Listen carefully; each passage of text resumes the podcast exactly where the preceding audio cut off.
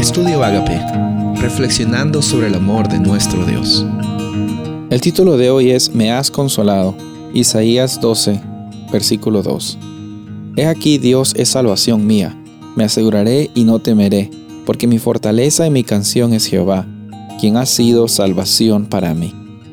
Después de las declaraciones de Dios, después de la iniciativa de Dios al mostrar su señal por medio de Manuel, al mostrar sus advertencias, al mostrar también las promesas, al mostrar también lo que Él iba a hacer correcto. Qué grande es nuestro Dios, nos muestra todo para que podamos vivir un presente sin temor, para que podamos contar en un futuro con esperanza y con plenitud. Mira, Dios es grande. Y en este capítulo 12 encontramos también de que hay un salmo de gratitud, de alabanza por cómo es que Dios es tan misericordioso, cómo es que Dios es tan poderoso, cómo es que la iniciativa de Dios es tan grande que nos alcanza incluso antes que nosotros necesitáramos o pensamos que necesitáramos de Dios. Él, ya sabiendo nuestras necesidades, acude a nosotros, provee por nosotros y también nos da la oportunidad de ser consolados. Es muy probable que en algún momento de tu vida tú has tenido que ser consolado por algunas lágrimas que has derramado, por alguna situación difícil que has pasado. Y sabes, en momentos difíciles tenemos el mayor consuelo de que Jesús es nuestra salvación, Dios es la oportunidad para que nosotros lleguemos a tener esa vida plena. Y sabes, es un caminar de un día a día.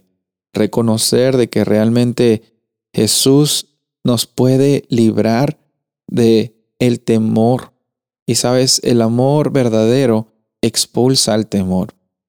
Dios no te pide que le sigas porque si no te va a ir mal y va a ser al infierno. Dios no te pide que le sigas como un discípulo o como una discípulo porque si no lo haces eh, te va a castigar y tu vida va a ser una vida miserable. Puede que obviamente las consecuencias de nuestras acciones nos traigan miseria, pero Dios no se goza en simplemente que le obedezcamos por el miedo a las consecuencias de simplemente nuestras acciones.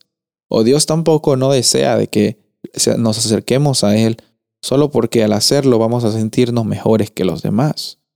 La actitud de Isaías en el capítulo 12, como vemos aquí, es Isaías 12, es que eh, la adoración y la experiencia con Dios es un día a día.